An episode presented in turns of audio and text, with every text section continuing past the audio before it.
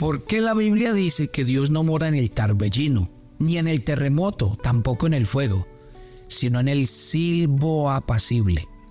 Esto fue lo que experimentó Elías y su crisis. ¿Qué quiere decir esto a nuestras vidas?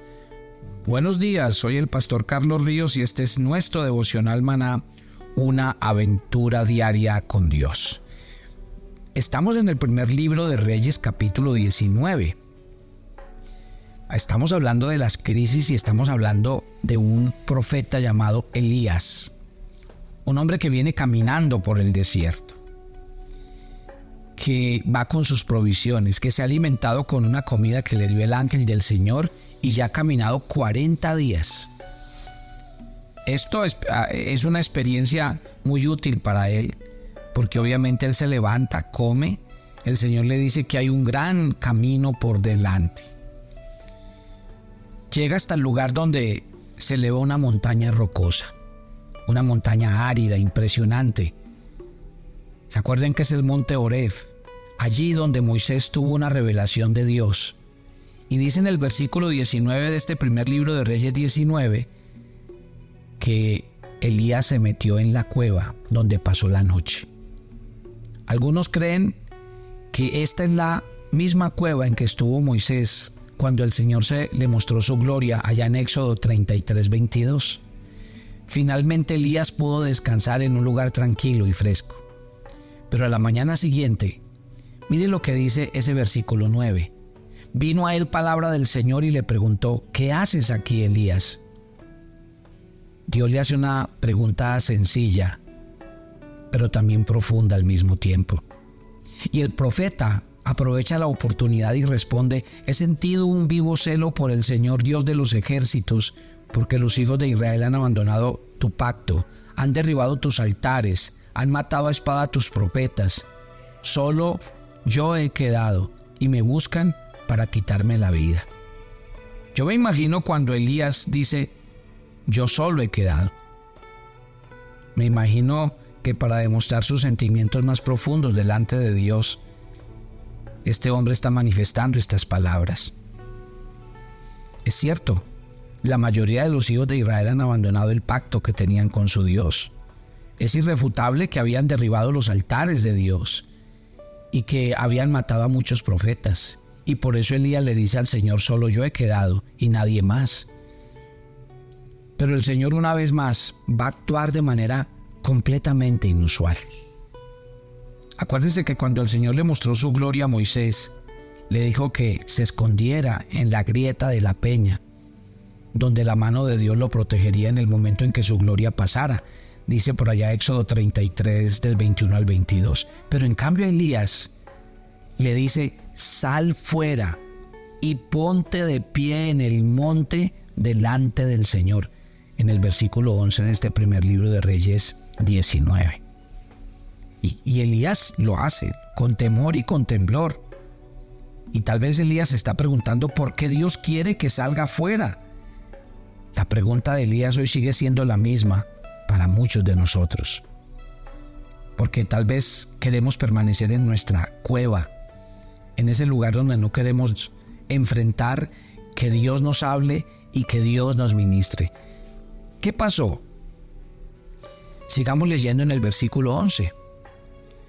Dice que aquí el Señor pasaba, y un grande y poderoso viento destrozaba las montañas, rompía las peñas delante del Señor. Luego cuando Elías comienza a tranquilizarse, siente un temblor, un ruido grave. Es como olas estrellándose contra, contra las piedras. El suelo del desierto empieza a temblar debajo de sus pies y grandes rocas se parten enfrente de él. Cuando el profeta comienza a calmarse otra vez, sus ojos abren de nuevo un, un, nuevo espectáculo. Ahora de la nada aparece un fuego, una luz impresionante, una oleada de calor viene sobre él. Y ese fuego viene acercándose a una velocidad inmensa. Entonces miren lo que dicen los versos 11 y 12. Primero, sus oídos oyen y empiezan a percibir cosas que él nunca había visto. Terremoto, una fuerza y un viento con un silbido fuerte y después fuego. A lo último dice el versículo siguiente, se hace un silencio total. El terremoto pasó, el fuego desapareció, el viento se fue y empieza Dios a hablar al corazón de Elías. Y yo pienso que es lo mismo que Dios quiere hacer esta mañana con cada uno de nosotros mientras oímos este texto de la palabra del Señor. ¿Qué pasó? ¿Qué sucedió en este momento? Si usted mira, Dios tiene cosas claras para nosotros y, Dios quiere hablarnos y Dios quiere enseñarnos. Lo primero que tenemos que decir esta, esta mañana es que lo que no lo que no pasó fue que Elías no lo descrestó lo terrible, lo tremendo, lo sobrecogedor, más bien lo contrario. O sea, no fue la grandiosa demostración del poder de Dios que estuvo en el viento, en el terremoto y en el fuego. No fue las cosas que Elías vio y oyó lo que ganó el corazón de este profeta, sino el silbo apacible y delicado que hizo que se sobrecogiera el corazón del profeta de Dios. Y así es. Cuando, no se, cuando aparecía cada evento, el viento, el terremoto y el fuego, terminaba siempre diciendo esta expresión, pero Dios no estaba en el viento. Dios no estaba en el terremoto. Dios no estaba en el fuego. Uno a veces quisiera, y los cristianos, yo oigo a muchos cristianos que le dicen a uno, pastor, si Dios es tan grande y tan poderoso, Él sabe dónde están los malos, que los acabe a todos y solo deje la gente buena en la tierra. Uno siempre quisiera que Dios viniera con señales para que la gente viera, creyera. Pero uno se pone a mirar los acontecimientos bíblicos y mire las señales que Dios hizo con Faraón y con toda la tierra de Egipto. Y a pesar de que Dios vino con grandes señales, con maravillas, y era indudable el poder de Dios, en vez de que Faraón y los egipcios se arrepintieran, dice la Biblia que el corazón se les endureció cada vez más. Uno a veces piensa que las manifestaciones de Dios y el poder de Dios tienen que ser rimbombantes para que eh, nosotros pensemos que entonces si Dios hace milagros, Señor, haz milagros en mi vida para que la gente vea que tú eres mi Dios y que tú estás conmigo. Pero ¿a qué tipo de milagros nos referimos? Si los milagros de Dios están siempre patentes alrededor de nosotros. ¿Sabe qué me llama poderosamente la atención? Es ver ante lo que se doble Elías. Porque lo primero que hace Elías es que él prácticamente fue sometido. Elías no se dejó asustar por el viento rugiente, ni estuvo aterrorizado por el rayo, ni llevado a temblar por el terremoto. Pero en el instante en que estuvo en quietud y oyó la voz suave, ¿sabe qué dice la Biblia? Que él cubrió su rostro con su manto. O sea, lo primero que hizo Elías fue cubrir su rostro.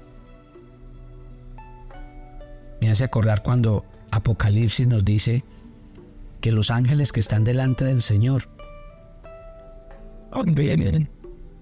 lo que hacen es lo mismo, no pueden estar descubiertos en esa terrible presencia de Dios hermosa, sublime y eterna.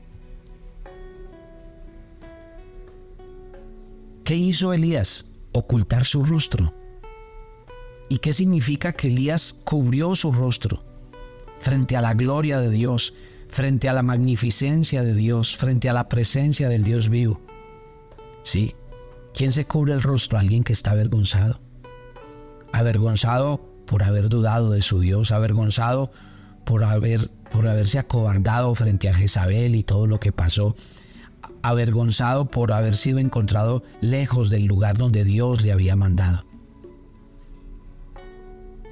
El silbo suave y apacible lo que logra es traer la presencia de Dios a mi vida para que yo, en la quietud de mi corazón, pueda encontrar esas áreas donde estoy fallando. Más que una manifestación, lo que necesita su vida es un encuentro con Dios. Cuando no lee este, este capítulo, es como si el profeta no hubiera salido de la cueva hasta que no oyó esa voz suave y apacible. Mire que él había sido llamado por Dios al salir fuera, sal fuera y ponte en el monte delante del Señor. Pero si yo sigo leyendo, veo que él no hizo eso hasta que lo llamó el silbo suave, apacible, delicado y lo atrajo en el camino del Señor. O sea que lo primero que produjo ese silbo suave y apacible en Elías fue que se cubriera reconociendo que cuando uno tiene un encuentro con Dios, uno siempre termina reconociendo quién es, su debilidad, su pecado y que nos hace falta todo de Él. Y lo segundo es que este encuentro con Dios llevó el corazón de Elías a la obediencia. Eso es, a eso lo llevó el silbo. Lo llevó y lo, y lo trajo al camino de obedecer los mandamientos del Señor ahora está resuelto a seguir la palabra de su Señor de inmediato. Y dice que se pone a la entrada de la cueva para oír la voz que el Señor le dirá. Una de las primeras señales de que nosotros estamos obedeciendo a Dios es esa. Vamos a volvernos de nuestro obrar, de nuestras malas obras y nos vamos a volver al Señor. Porque sabe que hace esa presencia tan cercana de Dios que nos atrae, que nos envuelve, que nos seduce, nos vuelve sensibles a oír su voz para obedecerle. ¿Se acuerdan cuando Saulo de Tarso, que perseguía el cristianismo, que perseguía la palabra de Dios, se encuentra con el Señor? Dios lo tumbó de su caballo. Jesús se presentó delante de él y le dijo, yo soy Jesús a quien tú persigues. No tuvo otra cosa que decir este hombre de rodillas, ciego, diciendo, Señor, ¿qué quieres que yo haga? Y eso pasa cuando tenemos este encuentro. Ahora Elías, después de esto, sale de la cueva, sale a mirar el horizonte, sale al aire libre. ¿Sabe? Aquí empieza una nueva relación de Elías con Dios. ¿Por qué? Porque empieza un trato personal con, con él. De hecho, mire que Dios le habla. ¿Qué haces aquí, Elías? Y esa es una palabra muy familiar de Dios. Elías sabe que en ese momento Dios está hablando con él y él está hablando con Dios. Y entonces esa voz que le está hablando, ¿qué haces aquí? Es una voz que lo escudriña. Y entonces él abre su corazón él le dice al Señor, Señor, estoy aquí por esto, por esto y por esto. Cuando usted y yo dejamos que el silbo suave y apacible de Dios nos acerque a Él y a su palabra, entonces todo viento, todo fuego, todo terremoto, todo poder, todo eso se va de nuestra vida. Porque a menos que el silbo apacible y delicado esté presente y que Dios está ahí es cuando empezamos una relación con Él. Es cuando empezamos a, depender de lo que Él nos habla cada mañana. Ya no es nuestras fuerzas, ya no es nuestra sabiduría, ya no es lo que nosotros hemos hecho, hecho toda la vida, no. Ahora, ¿qué hace, ¿qué hace Elías? Él escucha con diligencia lo que el Espíritu Santo le está diciendo. Porque así es, cuando usted estreche su relación con Dios, entonces usted le dice, háblame Espíritu Santo. Mire, no puede haber nada mejor que apartar tiempos de silencio para que usted pueda inclinar su oído a lo que Dios quiere hablarle. Yo le voy a, pedir que haga un ejercicio. Saque tiempos en, en el que usted esté completamente solo, donde no haya nada a su alrededor que lo distraiga, que lo entretenga. Siéntese en la soledad, siéntese en la quietud y dígale, Señor, háblame, habla que tu siervo escucha, ¿qué quieres que yo haga? Habla y quebranta mi corazón, que yo entienda, al igual que Elías, cuál es mi pecado, mi necesidad, en qué cosas me tienes que sanar. Y por último, permítale Permítale que el Espíritu Santo trabaje en, usted. ¿Qué haces aquí, Elías? Fue lo que terminó diciéndole Dios. ¿Qué te trajo hasta, hasta aquí esta mañana? Yo le voy a hacer una pregunta a los oyentes de Maná, a los que a esta hora están escuchando este devocional. ¿Qué te trajo a escuchar este devocional esta mañana? ¿Es que lo haces cada mañana? ¿Es que se volvió una tradición? ¿Es que simplemente lo oyes porque te hace sentir bien? ¿Qué haces aquí escuchando este devocional? ¿Qué haces en tu iglesia? ¿Realmente te congregas? ¿Realmente vas a buscar a Dios? ¿Realmente estás comprometido con Él? ¿Qué haces en tu diario vivir? Porque así pasa cuando el silbo apacible viene a nuestras vidas. Dios habla claro y su voz es contundente. Esta mañana te quiero recordar una cosa. Vivimos en un mundo lleno de ruidos, de ruidos insoportables que no nos dejan oír, que nos distraen, que nos entretienen.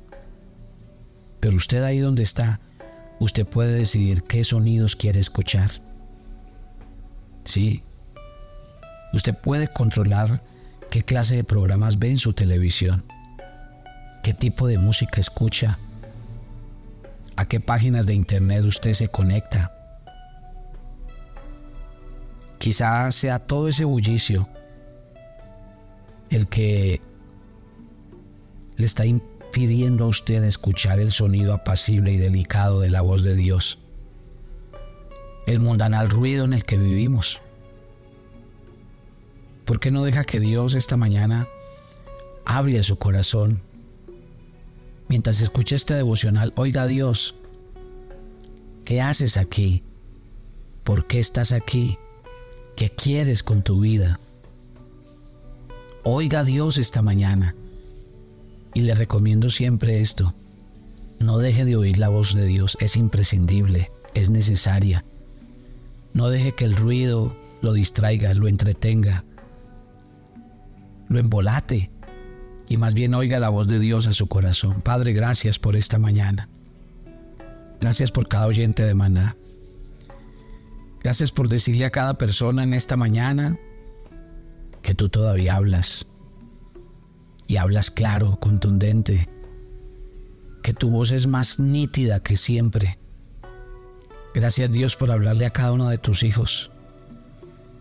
Tú no estás en el ruido. Tú no estás en el bullicio ni en las manifestaciones poderosas que a veces estamos buscando. Tú estás en el silencio de cada vida y de cada corazón que se aparta para estar en tu presencia. Gracias por hablarnos, por ministrarnos, por enseñarnos, por llevarnos cada día de tu mano. Que Dios los bendiga y los guarde, que su presencia esté en medio de ustedes y el favor de Dios los acompañe siempre. En Cristo Jesús. Y mañana los espero en nuestro viernes de oración hermana. Bendiciones para todos. Toma tu agenda devocional, maná. Hoy es el día 333 en nuestra agenda el pasaje sugerido para la lectura en tu devocional personal el día de hoy es Apocalipsis 8 del 1 al 5. Nuestras oraciones suben al altar de Dios como olor fragante de incienso y Él las recibe todas. Por tanto, ora en todo tiempo e intercede por otros porque sólo así vivirás en intimidad con Dios. Te invitamos ahora a que respondas las preguntas que encuentras en tu agenda que te llevarán a conocer cada vez más a Dios y crecer en tu vida espiritual. Y para confirmar tus respuestas, visita nuestra cuenta de Facebook Devocional Maná o nuestra página web devocionalmaná.com.